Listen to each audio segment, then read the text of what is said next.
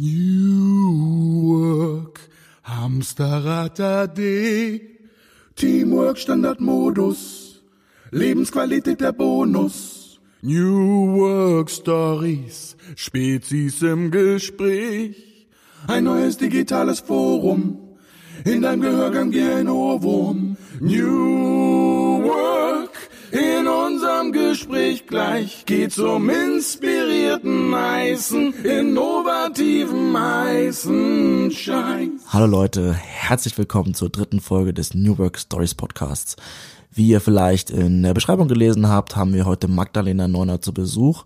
Sie ist eine sehr bekannte, sehr erfolgreiche ehemalige Biathletin und mit ihr möchten wir heute über die Themen Stress und Bewältigung von Stress reden, wie man die Familie und den Beruf vereinbaren kann und ihr werdet auch erfahren, warum sie es fast nicht in die heutige Folge geschafft hat.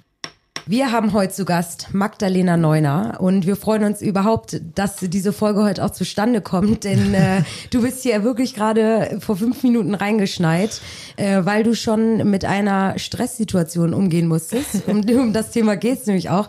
Du hast nämlich dein Portemonnaie irgendwie verloren, konntest nicht losfliegen und wir schon panisch, oh Mann, kommt sie noch? Aber du hast es ja geschafft und bist jetzt hier, Gott sei Dank. Ja. Konntest du die Situation also meistern und hast schon dein dein äh, Know-how mit Stresssituationen umgehen, äh, umzugehen quasi angewandt, ne?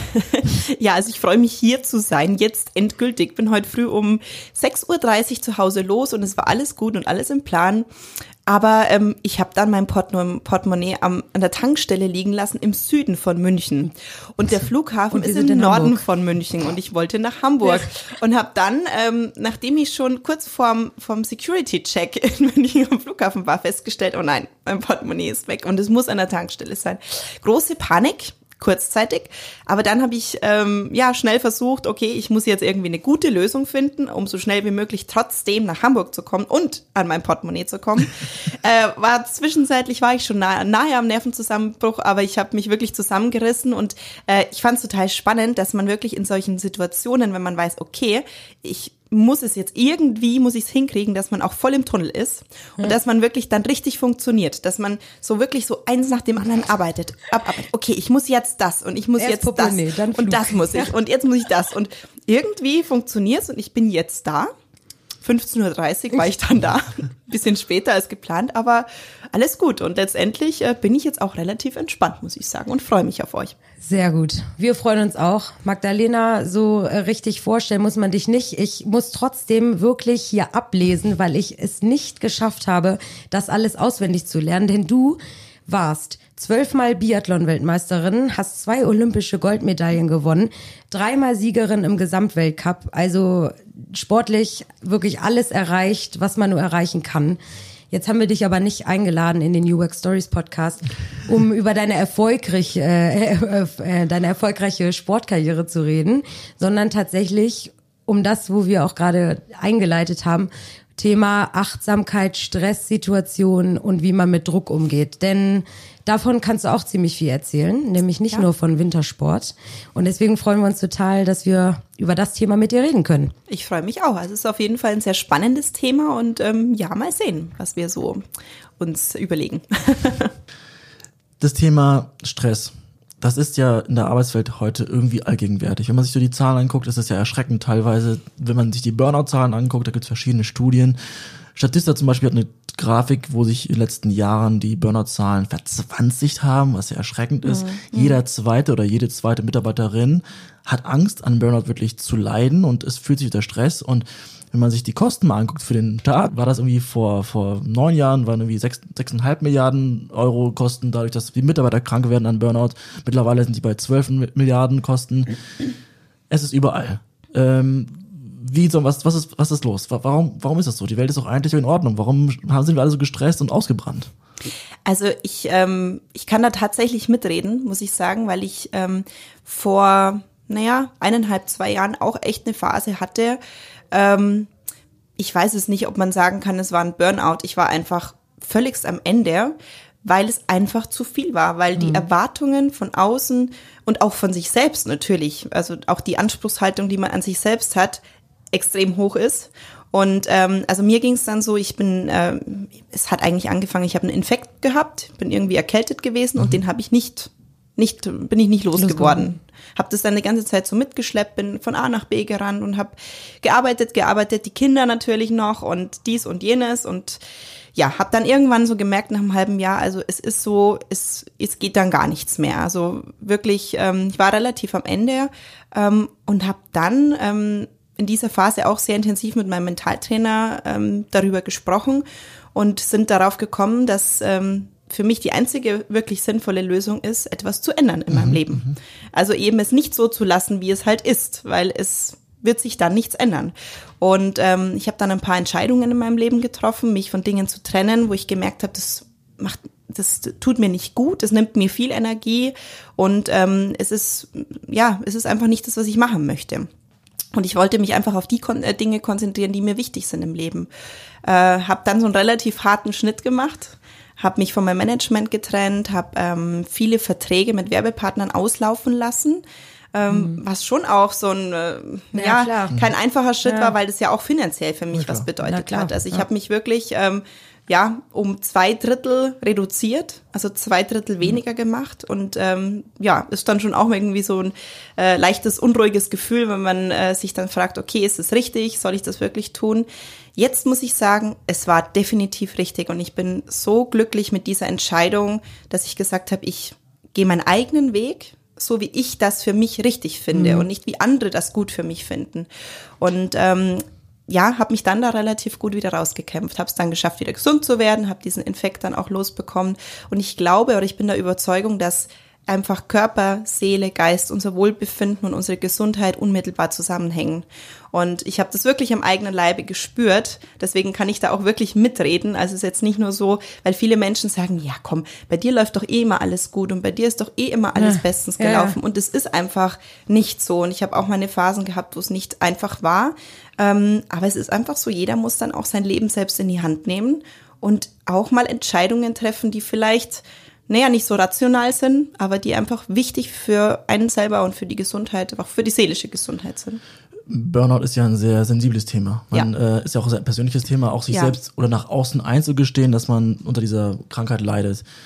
Kannst du dann sagen, wie sich die Symptome äußern und weil oder ob das diagnostiziert wurde in irgendeiner Form, wo du sagen konntest, ja, das war einer oder weil äh, manche sagen ja auch nur, du warst einfach nur erschöpft zum Beispiel, was ja ziemlich Mhm. krass ist als Aussage. Ja, also das ist ja echt so ein Thema. Also es gibt ja viele, die dann mit den Augen rollen, wenn man sagt, ja, jemand hat Burnout. Also ich habe das schon oft im Bekanntenkreis erlebt, wenn man gesagt hat, ja, dem geht's nicht so gut, der hat Burnout. Wenn dann manche Leute da stehen, oh Gott, der hat ja auch Burnout. Also so quasi, die Mhm. Ja, das sollen sich nicht so so ein- haben. Ja, genau. Genau, also das ist schon, ähm, wie gesagt, ich, also ich war auch ähm, in einer ganzheitlichen Klinik bei einem bekannten Freund, äh, der Arzt ist und gesagt hat, hey, du bist einfach energiemäßig Ja. bei 0,0, da geht nichts Da muss mehr. was geändert werden, Also ja. ob man das jetzt Burnout nennt oder nicht, es ist letztendlich wurscht. Man ist einfach, Fix es geht nichts Ja, mehr. klar. Ja. Und ähm, ja, deswegen, also ich bin da schon so jemand, ähm, es gibt, es gibt ganz klare Zeichen dafür. Mhm. Es ist so, wenn einen das schon stresst, wenns Handy klingelt, wenn so kleine Dinge sind, die einen sonst überhaupt nicht aus der Fassung bringen, also wenn wirklich so Kleinigkeiten passieren und man merkt, oh Gott, man, man bricht innerlich schon to- total zusammen, dann ist das schon so ein Indikator. Also ich habe das auch mit den Kindern dann gemerkt, so der Geduldsfaden reißt relativ Oh schnell und die Nerven liegen dann relativ schnell blank. Und ich hatte manchmal wirklich so diese Phase aufstehen, Frühstück machen, brotzeitig errichten für den Kindergarten, bis die Kinder im Kindergarten dann waren. Halb neun war ich völlig am Ende. Tag schon Da vorbei, war der so Tag- ungefähr. Ja. Nee, das hat mich einfach extrem viel Kraft gekostet. Und ich merke jetzt den Unterschied. Jetzt ist es so, entspannter einfach. Man ist auch zu den Kindern entspannter und die Kinder reflektieren das auch. Also die Kinder ähm, spiegeln dir ja oft dann auch so dein, deine eigene Gefühlswelt und äh, Vielleicht hätte ich diesen Schritt nicht so gemacht, dass ich gesagt hätte, äh, oder dass ich gesagt habe, ich trenne mich von so vielen, wenn ich nicht die Kinder gehabt hätte, ähm, weil man einfach an den Kindern auch merkt, ähm, wie es einem selber geht. Und das war für mich sehr heilsam. Ja, und bei dir ging das ja auch schon so in den frühen Jahren los. Also was viele Außenstehende ja nicht mitkriegen, äh, vor allem beim Leistungssport. Klar, du hast einen Erfolg nach dem anderen erzielt, aber du standst ja unter enormem Druck, also auch ähm, äh, über, über den Sport hinaus einfach, weil Aufmerksamkeit etc. Das heißt, bei dir ging es ja schon richtig früh los. Und ähm, dein Mentaltrainer, der begleitet dich ja auch schon ziemlich lang, Ja. wenn ich das richtig verstanden zwölf habe. Seit zwölf Jahren, Mhm, ne? Also genau. Wahnsinn. Ja. Und wie sieht so ein Mentaltraining aus? Also beziehungsweise wie oft trefft ihr euch? Ähm, Ist es dann einmal die Woche oder sagt man, äh, du kommst nur zu ihm, wenn irgendwas akut ist? Oder Mhm. begleitet er dich wirklich ähm, seit zwölf Jahren nonstop quasi? Es ist, hat sich jetzt natürlich verändert. Also in der, in meiner sportlichen Zeit war das schon mit einer großen Regelmäßigkeit verbunden. Es hat eigentlich damit angefangen, dass ich ähm, damals, ich war 19, ich war zum ersten Mal wirklich richtig erfolgreich im Biathlon und habe gemerkt, hey, also das ist schon alles ganz schön viel, was da auf dich einprasselt. Und eigentlich durch Zufall ähm, bin ich zu dem gekommen. Mir hat äh, unser mein Trainer, also der, der mich jeden Tag trainiert hat, hat gesagt, hey du, ich kenne da jemanden, der ist echt gut, geh doch da mal hin, vielleicht kannst du dein Schießen verbessern. Das war eigentlich so das, warum ich dahin bin. Und dann haben wir uns getroffen und dann habe ich auch ganz schnell gemerkt, okay, das geht viel tiefer als nur so ein bisschen ein paar Übungen machen, damit man das Schießen verbessert. Und wir haben wirklich angefangen, erstmal meine Kindheit aufzuarbeiten, über alles Mögliche zu sprechen, was mich so beschäftigt, was mich vielleicht traumatisiert hat, was, äh, also einfach über die Gefühle zu sprechen, auch sich selber erstmal kennenzulernen. Also fand ich einen ganz spannenden Prozess, weil ich erstmal gemerkt habe, wie wenig ich mich selbst eigentlich kenne. Und ähm, ich musste auch wirklich diese Selbstliebe, dieses, ich mag mich genau so, wie ich bin und ich finde mich gut so, ähm, das musste, man auch, musste ich auch erst wieder lernen. Also es äh, Ja. war mir vorher nicht so bewusst, weil ich eigentlich der Meinung war, ich bin recht zufrieden mit meinem Leben. Klar, hadert man immer mit gewissen Dingen. Und so ging diese Arbeit eben los. Und dann haben wir sehr ähm, professionell einfach auch am Sport gearbeitet. Es war immer so ein so zweiteilig. Also wir haben viel so dieses persönliche, diese Gespräche, wie geht's dir, dieses auf der Gefühlsebene gearbeitet und wenn es dann so in die Wettkämpfe ging, haben wir wirklich Wettkämpfe vorbereitet. Also wirklich dann so Visualisierung gemacht, wie gehst du in den Wettkampf rein. Ähm, also gibt's explizite Übungen dafür. Und wir haben uns da immer ein bisschen spontan verabredet. Es waren auch viele Gespräche am Telefon, die wir geführt haben. Wenn ich dann auf Wettkampf war im Ausland, äh, ging es ja auch gar nicht anders. Und ähm, wenn ich dann zu Hause war, bin ich ja mal einmal die Woche hin oder manchmal auch nur einmal im Monat, je nach Bedarf. Und ich, äh, es ist immer noch so, dass ich halt einfach, manchmal habe ich das Gefühl, oh, ich, glaube, ich muss ihn jetzt mal anrufen. Ich habe da irgendwie so ein Thema, da knapper ich schon lang dran oder das irgendwie, ähm, ja, brauche ich da jetzt so, einen so einen kleinen Rat oder jemanden, der mir zuhört. Und ähm, es ist gut zu wissen, dass man einfach jemanden hat, den man immer anrufen kann, der neutral ist der nicht ein eigenes Interesse verfolgt. Das ist ja auch immer so ein Thema, ähm, weil mich viele gefragt haben, ja, für was brauchst du einen Mentaltrainer? Du hast eine Familie und du Ja. hast doch viele Menschen, mit denen du sprechen kannst, aber es ist was anderes. Es ist, ähm, es ist eben eine neutrale Person, die, ich meine, es kann ihm letztendlich egal sein, welche Entscheidung ich für mich treffe. Er hat keinen Vor- und Nachteil dadurch. Ähm, er arbeitet eigentlich so, dass er mich immer fragt, dass er sagt, wie geht's dir dabei? Was fühlst du dabei? Und dann kommt man selber auf das gute Ergebnis. Und das finde ich eigentlich ganz toll an der Arbeit, weil man immer selber sagen kann, ich habe diese Entscheidung getroffen und nicht jemand anders hat mich dazu gebracht, dass ich diese Entscheidung treffe. Deine sportliche Karriere ging ja wirklich los zu dem Zeitpunkt, als du mit ihm fester zusammengearbeitet hast. Das heißt, du warst, glaube ich, 20 Jahre alt, da hast du ihn mit ihm angefangen und dann bis du 25 Jahre alt geworden bist, ging es halt richtig ab in deiner Karriere. Ja. Das heißt, er hat dich wirklich begleitet und war dann offensichtlich ein, ein Standbein deines Erfolgs. Ja, definitiv. Ähm, er und natürlich viele andere, muss man auch sagen. Ich meine, ähm, ein Sportler besteht ja aus vielen Komponenten. Der muss natürlich körperlich extrem stark sein. Das heißt, er braucht, man braucht einen guten Trainer, einen guten Vertrauten auch. Also mein, mein Trainer, der mich viele Jahre begleitet hat, war für mich auch einfach ein guter Freund, mit dem, der hat einfach verstanden, was ich auch brauche im Training und wann ich mal Ruhe brauche. Dann braucht man die Familie, die einen hält und stützt und die einen unterstützt. Also die, ich meine, wenn man Jugendlicher ist, braucht man ja auch die Eltern, die Ja, klar. äh, einem helfen, da im Sport Fuß zu fassen. Ähm, also es sind viele Komponenten, das Team drumherum, viele Menschen und eben das Mentaltraining war für mich nochmal so ein ausschlaggebendes i-Tüpfelchen, wo ich gemerkt habe, da kann ich auch nochmal Grenzen überwinden, die ich vorher nicht für möglich gehalten habe. Also man, man denkt ja doch irgendwie, dass, dass man begrenzt ist in seinen Möglichkeiten, aber ich habe gemerkt, dass ich durch diese Arbeit diese Grenzen auch noch ein bisschen überschreiten kann und dass wir Menschen mehr in uns haben, äh, als uns manchmal bewusst ist. Und das, äh, glaube ich, macht dann am Ende im Leistungssport schon was aus. Im Endeffekt trainieren alle ganz viel und alle äh, versuchen sich zu verbessern, aber ich glaube, im Kopf wird im Endeffekt der Unterschied gemacht. Ja, und äh, Leistungssportler sind ja eigentlich auch äh, alle, sage ich mal, Berufstätigen, die vor allem, so, die vor allem Gas geben, die Ja. so in ihren Tunneln sind, Karriere, Karriere, dass sie alles drumherum so ein bisschen, ähm, dass es zu kurz kommt oder Ja. dass sie keine Zeit dafür haben. Und ähm, deswegen Thema Mentaltraining oder Achtsamkeit äh, ist ja auch etwas, ähm, womit du dich sehr viel beschäftigst. Würdest du dann sagen, dass äh, der Trainer, der dich zum Beispiel begleitet, auch ein Trainer in der Berufswelt sein könnte? Oder ist er extra für, für Sportler vor allem auch, ähm, sage ich mal, ausgebildet? Nein, also der Mentaltrainer, mit dem ich arbeite, arbeitet vor allen Dingen mit Menschen aus dem Unternehmerischen. Ah ja. Er hat jetzt auch seit ein paar Jahren viele Sportler oder es kamen dann auch immer mehr Sportler zu ihm. Er kommt auch aus dem Sport, arbeitet aber vor allen Dingen mit, mit Managern, mit Leuten, die extrem große Firmen leiten, also die wirklich Millionen und Milliardenunternehmen leiten.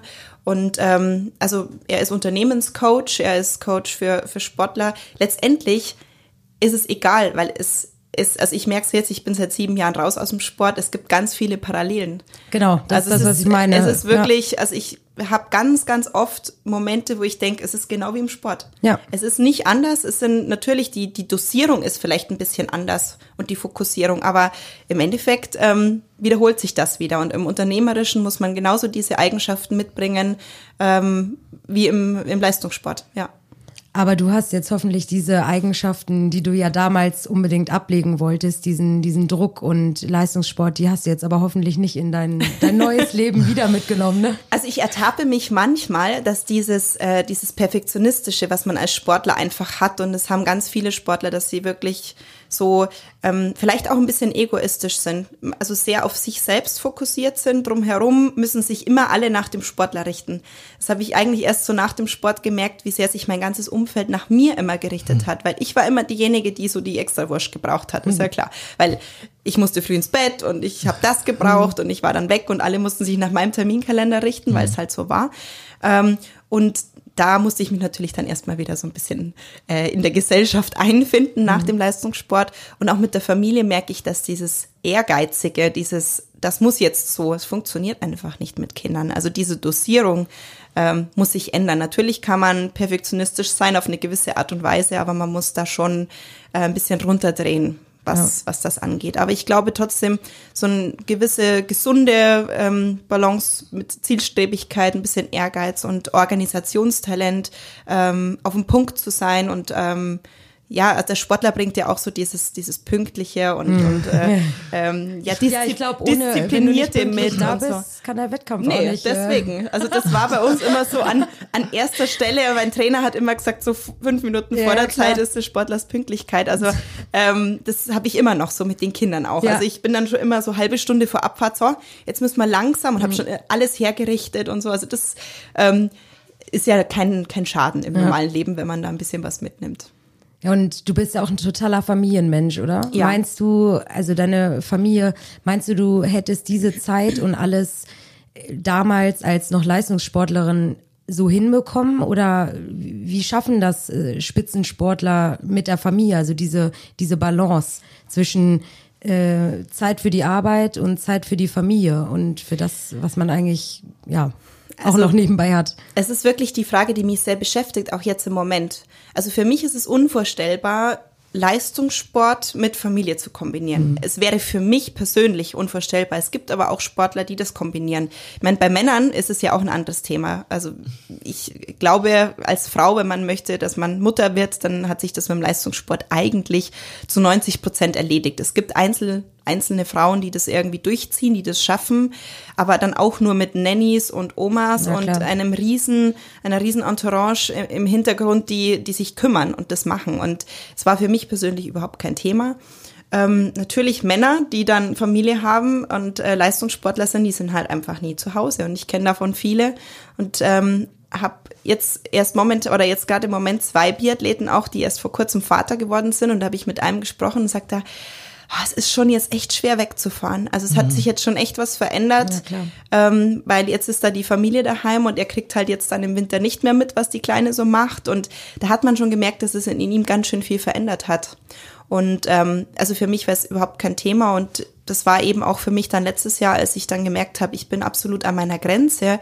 Ähm, die Kinder waren sehr klein oder sind noch sehr klein und ich war über 90 Tage unterwegs ähm, irgendwo in Deutschland und ich habe gemerkt, nee, also das ist eigentlich nicht das, was ich wollte, was ich äh, als Mama möchte. Natürlich möchte ich immer noch Geschäftsfrau sein und bin ja auch froh, dass ich gefragt bin und dass die Leute mich einladen, aber ich mhm. möchte ja auch die Kindheit meiner Kinder erleben und möchte Mama sein, ich möchte ja da sein. Und das ist dann schon ein Spagat, den man machen muss. Und da muss man dann wirklich auch irgendwie eine Entscheidung treffen. Ich glaube, alles zu 100 Prozent geht dann irgendwie nicht. Ja. Man muss dann schon irgendwie auch ganz klar sagen, okay, wie, wie teile ich mir das ein? Und das ist halt auch im beruflichen Alltag so letztendlich, entweder ich hau mich voll in den Beruf rein, aber dann kommt die Familie zu kurz. Der Tag hat nur 24 Stunden, es ist mhm. einfach so. Oder ich mache eben diese Abstriche. Und da liegt es dann immer daran, lässt es der Arbeitgeber zu? Ist es irgendwie überhaupt möglich? Möchte ich das auch? Ähm, es hängt schon immer viel dran, ja. Aber das klingt ja bei dir eigentlich optimal getimed. Du hast dann bis 25 deine, deine Sportlerkarriere gemacht ja. und danach mit der Familie angefangen. Genau. ja. Du hast ja immer noch offensichtlich genug zu tun, obwohl du nicht äh, jede Woche antreten musst und so weiter. Ja. Das heißt, da hast du trotzdem dir sehr viel Arbeit aufgebürdet, obwohl du Familie hattest. Ja, aber das kam auch irgendwie so. Also nachdem ich aufgehört habe mit dem Leistungssport, war ich auch erstmal so, dass ich gesagt habe, ich schaue jetzt mal, was kommt. Ja. Mein ähm, also ohne Plan. Na, ich hatte schon so einen gewissen Plan, mhm. aber ich habe auch, ich war auch erstmal neugierig. Also mhm. ich habe mich auch darauf gefreut, einmal nicht alles durchplanen zu müssen, sondern dass ich auch einfach mal darauf warten kann, was jetzt so kommt in meinem Leben. Und ich wusste aber, Familien ist definitiv dann das, was dann auch kommen soll. Mhm. Und ähm, dann war ich eben gut beschäftigt, äh, jede Woche äh, überall. Und dann kamen die Kinder und dann habe ich schon gemerkt, okay, also hm, es geht schon noch, aber es ist schon ganz schön viel. Und ähm, ich, äh, es war dann einfach, wie soll ich sagen, es gibt halt dann viele Menschen, die an einem zerren und die halt gerne möchten, dass man viel macht und tut. Und ich habe gemerkt, ähm, es ist eigentlich nicht das, was ich möchte.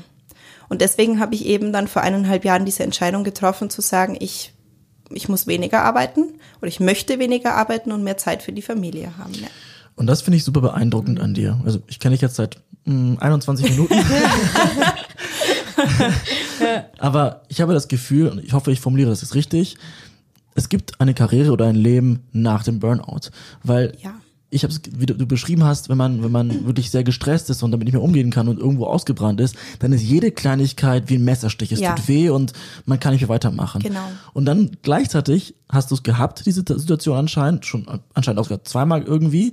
Und heute kommst du hier rein, du hast die stressigste Situation ja, gehabt, die man wirklich. sich vorstellen kann.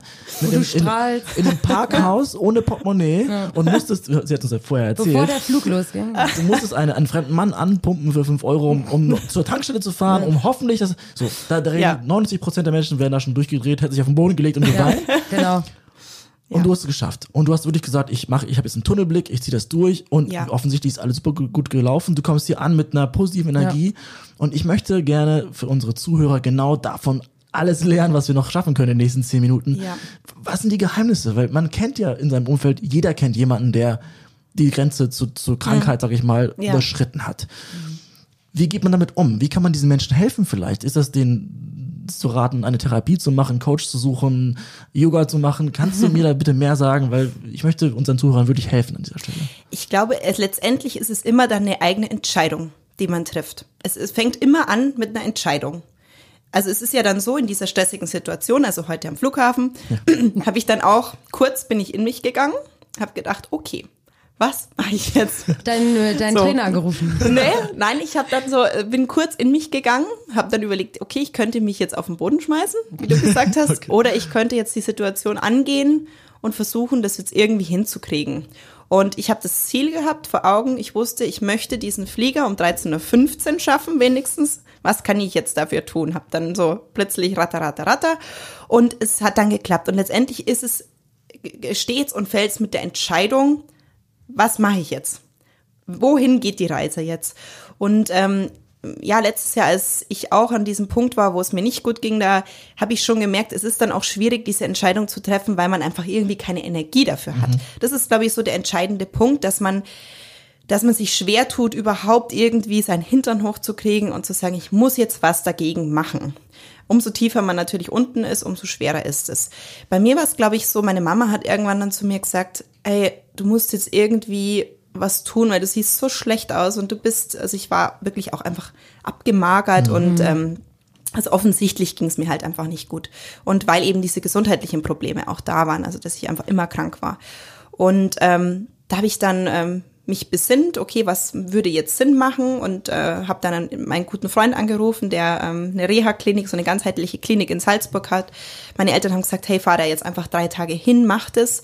Und habe ich mir einfach mal so ein bisschen Zeit für mich genommen, habe mit dem gesprochen und mir hat sehr gut getan, dass mir jemand von außen gesagt hat, ähm, dass es mir eigentlich noch schlechter ja. geht, als ich selber gedacht mhm. habe. Weil du dir das nicht selber eingestehen nee, wolltest. Also ich habe eigentlich immer gedacht, na ja, anderen Müttern geht's wahrscheinlich auch so. Die mhm. sind halt auch, die haben jetzt zwei Kinder, die arbeiten jetzt auch viel. Ich habe irgendwie gedacht, es ist halt wahrscheinlich in dieser Lebensphase einfach so. Und ähm, das war für mich sehr heilsam, dass es mehrere Menschen dann gegeben hat, die gesagt haben, ähm, du, dir geht's einfach nicht gut und mach was. Also das war, finde ich, ein ganz wichtiger Punkt, weil selber man sich das eben selbst äh, nicht so gut eingesteht. Und ähm, dieser Arzt oder dieser ganzheitliche Mediziner hat mir einfach ein bisschen was an die Hand gegeben. Das hat mir einfach gut getan, dass ich so gespürt habe, okay, jetzt habe ich jemanden, der mir jetzt hilft. Und es hat mir sehr gut getan, dass er gesagt hat, mach weniger, du brauchst es überhaupt nicht. Ja. Einfach auch die Bestätigung von jemand anders, ähm, dass man gut genug ist, so wie man ist. Ich habe mhm. dann immer gedacht, ja, aber wenn ich weniger mache, bin ich dann nicht irgendwie faul oder bin ich dann irgendwie untätig oder ist es, also ich habe dann irgendwie gedacht, ich wäre da nicht gut genug. Ja. Und ähm, auch mein Mentaltrainer, der hat auch gesagt, Sie entscheiden, wie viel Zeit Sie für sich haben wollen und für Ihre Kinder und für Ihren Beruf. Niemand anders entscheidet das. Und ähm, es war ein Prozess, ganz sicher, aber äh, ich glaube, das Entscheidende war, dass ich eben selber dann Initiative ergriffen habe, dass ich gesagt habe, okay, ich arbeite jetzt daran, ich treffe diese Entscheidungen, dass ich eben auch Dinge ja nicht mehr in meinem Leben haben möchte, dass ich auch vielleicht sogar Menschen nicht mehr in meinem Leben haben möchte, die mich sehr viel Energie kosten. Mhm. Und ich glaube, ähm, da habe ich auch vor kurzem ein ganz interessantes äh, Interview gelesen, dass es viele Menschen in unserem Umfeld gibt, die wir na, irgendwie mögen, aber die, ähm, wo man irgendwie eher so ein Pflichtbewusstsein hat und wo man aber merkt, die saugen dich förmlich aus. Und das, ich weiß, dass es sehr hart klingt, aber ich glaube, es ist auch wichtig, ganz klar da einen Schnitt zu machen und zu sagen, nein, also gerade wenn es dir nicht gut geht, muss man einfach auch auf sich schauen, einen gewissen ja. Egoismus entwickeln, ohne dem anderen weh zu tun, ohne mhm. den anderen zu verletzen, aber einfach auch zu merken, nein, es tut mir nicht gut. Und ähm, natürlich, also Yoga ja. hilft. Es hilft einfach in die Natur zu gehen. Es, äh, ich habe mit meinem Mentaltrainer ähm, so Übungen zum Beispiel, dass ich, wenn ich zu Hause bin, mir einfach mal Zeit nehme, ein paar Minuten, ähm, die Augen zumache und ähm, an einen Ort denke, den ich total mag. Also ich mag zum Beispiel gerne so eine Almwiese. So bei uns in der Heimat ähm, dieses äh, über den Dingen, so ganz leise, bunte Blumen, irgendwie so ein Bach, der da vorbeiläuft und ähm, er sagt dann oft so im Gespräch, naja, wo ist denn Ihre Blumenwiese eigentlich heute? Und so, so ja stimmt, da müsste ich eigentlich heute mal hin. Und letztendlich ist es völlig egal, ob wir da wirklich hingehen oder ob wir uns hinsetzen und uns dahin träumen. Ja, das, ich glaube, das fällt auch bisschen schwer, äh, wenn man ja. in der Hamburger Innenstadt wohnt, äh, hier nach einer ähm, Alm oder einer, nein, Blumenwiese findet man vielleicht noch, aber jeder hat ja seine eigenen äh, Orte, die er gern mag und wenn es irgendein Strand ist oder irgendwas, dann ähm, ja, es ist einfach, man kann sich einfach dahinsetzen und sich hineinfühlen. Und die Kraft unserer Gedanken ist viel stärker, als es uns manchmal bewusst ist. Und ähm, ja, also es tut mir immer gut, dass mir andere Leute manchmal so ein bisschen einen, einen Tritt in den Hintern versetzen. Also ich bin schon auch jemand, ich würde schon immer Gas geben und würde schon immer tun und habe schon ein großes Pflichtbewusstsein. Und mir hat sehr geholfen, dass es Menschen gibt, die sagen, hey, mach doch einfach mal weniger. Das ist doch völlig wurscht was ich wieder beeindruckend finde, dass du auch damit an die Öffentlichkeit gehst. Ich meine, um sich Hilfe zu holen, muss man ja darüber sprechen. Man muss ja, ja. sich selber und anderen gegenüber eingestehen, dass man das, was man gerade macht, nicht packt. Aus welchem Grund auch immer. Ja das ist ja, ich glaube, das fällt auch vielen schwer, zu sagen, so, ich bin jetzt K.O., ich kann das nicht. Oder gerade wenn man sehr hohe Erwartungen hat. Nicht als, als Manager oder als mhm. auch als Profisportler. Ja, generell Schwächen zugeben, ne? Ich finde es überhaupt keine Schwäche. Also ich würde das überhaupt nicht als Schwäche oder als irgendwie was Schlechtes oder Schlimmes bezeichnen. Ganz im Gegenteil. Ich glaube, jeder kennt diese Situationen. Egal, wer es ist. Also ich ja, gebe jetzt die Frage an euch ja. zurück. Ich ja, weiß nicht, ob es euch auch schon mal so ging. Es kennt doch jeder das, wenn es einfach mal so ansteht. Gestern oder? Abend 22 Uhr. Ja, ich erinnere mich. Ja, ja. ja Also nee, ich, definitiv. Aber ich, ich finde, das ist keine, das ist keine Schwäche. Im Endeffekt ist es eigentlich ein ganz gutes Signal. Wir haben nur verlernt, auf uns, auf unsere Signale zu hören. hören, Und mhm. ähm, diese Intui dieses Intuitive, was man so als Kind ja von Haus aus hat, das wird uns ja abtrainiert, weil wir müssen ja funktionieren in unserer, unserer heutigen Gesellschaft. Und einfach mal wieder intuitiv zu sein, auf sein eigenes Bauchgefühl zu hören, auf sein Herz zu hören, das erfordert ähm, schon ein bisschen Arbeit, weil es uns eben abtrainiert worden ist. Und ähm, ich finde, also ich finde das eigentlich eher was ganz Positives, dass man diese Phasen erleben darf, um was Positives in seinem Leben, also daraus was Positives mitzunehmen und dann was zu verändern und sich dadurch weiterzuentwickeln und äh, sein Leben dadurch zu verbessern. Ich glaube, ähm, also meine Mentaltrainerin hat mal zu mir gesagt, die Menschen lernen nur durch Freude und Schmerz, aber meistens durch Schmerz. Ja. Wenn es einem wirklich schlecht geht, erst dann ändert man was, oder? Es ist doch wirklich so. Also wenn es einem schlechter geht, dann merkt man irgendwann, okay, ich muss jetzt irgendwie zum Arzt oder ich muss was Ja. tun. Aber wenn es einem gut geht, dann ist es oft so selbstverständlich und man, man lässt alles so, wie es ist. Und von daher sehe ich das eher als was ganz Positives, dass wir auch manchmal diese Phasen haben, die nicht so positiv sind, um daraus gestärkt hervorzugehen. Du kriegst es auch zurückgespielt, dass es wirklich mutig ist von dir, ähm, das, das zu zeigen oder kommen da auch kontroverse Feedbacks von um, aus deiner Umwelt? Nein, also ich weiß es nicht. Im Endeffekt sind eigentlich viele so, die sagen, ähm, du, mir ging's ganz genauso. Also ich, ich glaube wirklich, dass äh, wahrscheinlich 95 Prozent der Menschen, außer die, die immer glücklich sind, weiß ich nicht, oder die es einfach geschafft haben, äh, ja, so ihr Leben, wirklich so ihr Ding zu machen, keine Ahnung. Also sich Ja. komplett von dem zu lösen, was halt so, ja, was die Gesellschaft halt heutzutage so erwartet. Ähm, ich glaube, die meisten kennen das eben und von daher glaube ich, äh, sind die meisten Leute eher positiv und ähm, können sich da einfach sehr gut hineinversetzen. Und gerade auch Mütter, also die Ja. kleine Kinder haben, die sagen alle, hey, ja, also ich kenne das auch. Ich bin auch sehr oft am Limit und komme auf dem Zahnfleisch, ja. ja, das glaube ich. Schlafentzug und so weiter.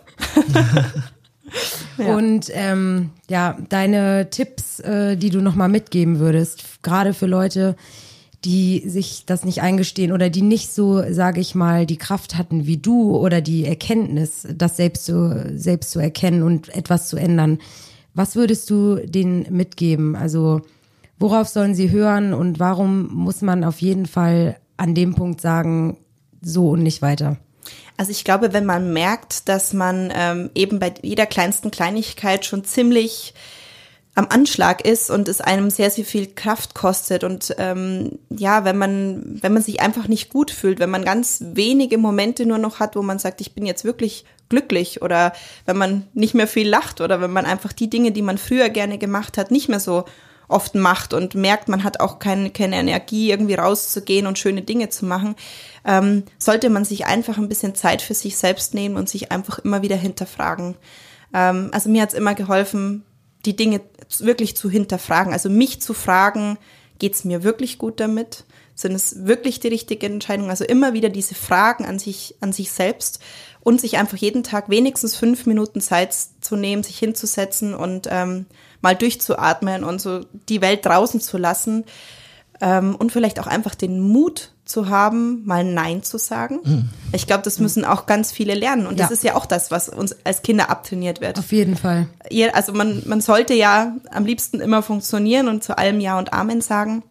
Und ich habe das damals gelernt, als ich eben 19 war. Da kamen so viele Angebote und, und Dinge auf mich rein, wo ich dann gemerkt habe, das, das ist gar nicht zu bewältigen. Und da habe ich gelernt oder angefangen zu lernen, Nein zu sagen. Und das war für mich ein ganz schwerer Prozess. Also ich fand das ganz, ganz schwierig, auch mal jemandem zu sagen, nein, ich möchte das nicht. Also wirklich nicht irgendwie eine Ausrede zu suchen, ich kann nicht oder keine Ahnung, sondern ich möchte nicht aus, weil aus Ja, ohne persönlichen Begründung, Gründen. Genau. ja, ja. Und ähm, ich muss sagen, das tut mir wahnsinnig gut heutzutage. Wenn ich, ähm, wenn ich meine Anfragen bearbeite, ähm, habe ich einfach kein Problem damit zu schreiben, ich möchte es einfach nicht machen, es passt nicht zu mir. Ja. Und ich glaube, das würde vielen helfen, wenn sie sich trauen würden zu sagen, nein. Ja, ich muss auch nicht. ehrlich zugeben, ich bin nämlich auch so eine, die, der es sehr schwer fällt, wirklich Nein zu Ja. sagen. Also generell, ähm, ob im Job oder ähm, das ist wirklich, das würde mich mal interessieren, wie man das. Ich Wie man schafft, ist einfach Nein Übungssache. zu sagen. Ich glaube, es ist echt Übungssache. Ich Ja. habe da auch viele Jahre gebraucht, weil ich war auch so ein absoluter Ja-Sager. Und ich Ja. habe immer, immer gedacht, Ich also, musste immer an diesen Film denken, ne? Also der, der, wie heißt der, der Ja-Sager, glaube ich, Ja. oder so, ja. Ja, also es, ähm, ich, ich weiß noch ganz genau so, als äh, es gab so Zeitungsschlagzeilen, wo dann irgendwie drin stand Magdalena Neuner oder Goldlena, Everybody's Darling und so. Also ich, ich habe irgendwie gedacht, ich müsste jedem Jeden immer recht gefallen. machen und Mhm. gefallen. Und das funktioniert einfach nicht. Man kann nicht allem und jedem und jeden, äh, also allen Dingen gerecht werden. Und ich glaube, wenn man das für sich akzeptiert und wenn man das versteht, dass es einfach nicht funktioniert und dass es einem auch nicht gut tut, dann kommt es so langsam. Und ich habe das wirklich geübt. Also ich bin manchmal auch so gewesen, dass ich dann überlegt habe am Telefon und ich habe gespürt, ich will jetzt Nein sagen und habe aber auf der anderen Seite gemerkt, oh, ich bin jetzt schon wieder so, ich lasse mich jetzt schon wieder überreden. Und das ist dann wirklich auch so eine eigene Disziplin, sich zu überwinden. Es kostet halt Überwindung, jemanden ins Gesicht zu sagen, nein, ich möchte das nicht machen. Ähm, weil wir eben auch so erzogen worden sind letztendlich und äh, weil das halt irgendwo auch immer von uns verlangt wurde, dass wir halt die Dinge machen, die uns aufgetragen werden. Das wäre jetzt eigentlich das perfekte Schlusswort gewesen, aber ich will nochmal nachhaken. weil du redest auch von, von Erziehung von Kindern und so weiter. Verwendest du deine Erfahrungen auf deine Kinder? Zum Beispiel bringst du denen dabei, Nein, Mama zu sagen? Ah, es fällt mir schon ich, schwer. Drei Also- und fünf Jahre alt, also wirklich Genau, sehr klein. genau. Also unsere große Tochter ist eine, die das Nein sagen sehr gut beherrscht und äh, die eigentlich prinzipiell zu allem Nein sagt und sie dann auch manchmal später sagt, naja, eigentlich will ich doch, aber Ja. erstmal Nein sagt. Und da bin ich dann schon manchmal hin und her gerissen, weil ich auf der einen Seite merke, ich habe einen Erziehungsauftrag, also ich muss schon ihr auch klar machen, was halt geht und was halt nicht geht. Es gibt halt einfach Dinge, die gehen halt nicht. Auf der anderen Seite möchte ich auch, dass sie ähm, ein selbstbestimmtes Leben führt und dass sie schon so durchs Leben geht und sagt, das will ich und das will ich nicht und dass sie sich auch durchsetzen kann, aber eben auch diese Kompromissbereitschaft hat. Ich glaube, so irgendwie diese gute Balance, die wäre halt wichtig. Und trotzdem, glaube ich, ist auch jeder Mensch anders. Ich merke das bei meinen Kindern, die sind grundverschieden. Der Kleine, wenn ich zu dem sage, nein, mach das nicht, dann macht das auch nicht. Die Große macht's halt erst recht. Und ja, also finde ich als Mama eine ganz große Herausforderung und das war für mich eben auch so ein Punkt, wo ich gesagt habe, ich brauche mehr Zeit für die Kinder, weil Kindererziehung einfach ein, ein ein, ein Riesending ist. Also das ist einfach nicht so, das geht nicht nebenbei. Das geht nicht einfach mal so zwischen Tür und Angel, sondern man muss sich wirklich mit den Kindern beschäftigen, man muss mit den Kindern sprechen. Ähm, mein Mentaltrainer sagt immer, schauen Sie durch die Augen des anderen. Und das finde ich eine ganz wichtige Übung, dass man wirklich mal versucht, sich in den anderen hineinzuversetzen, sich wirklich die Zeit nimmt äh, und sich zu überlegen, warum ist derjenige jetzt so? Warum ist die Situation so?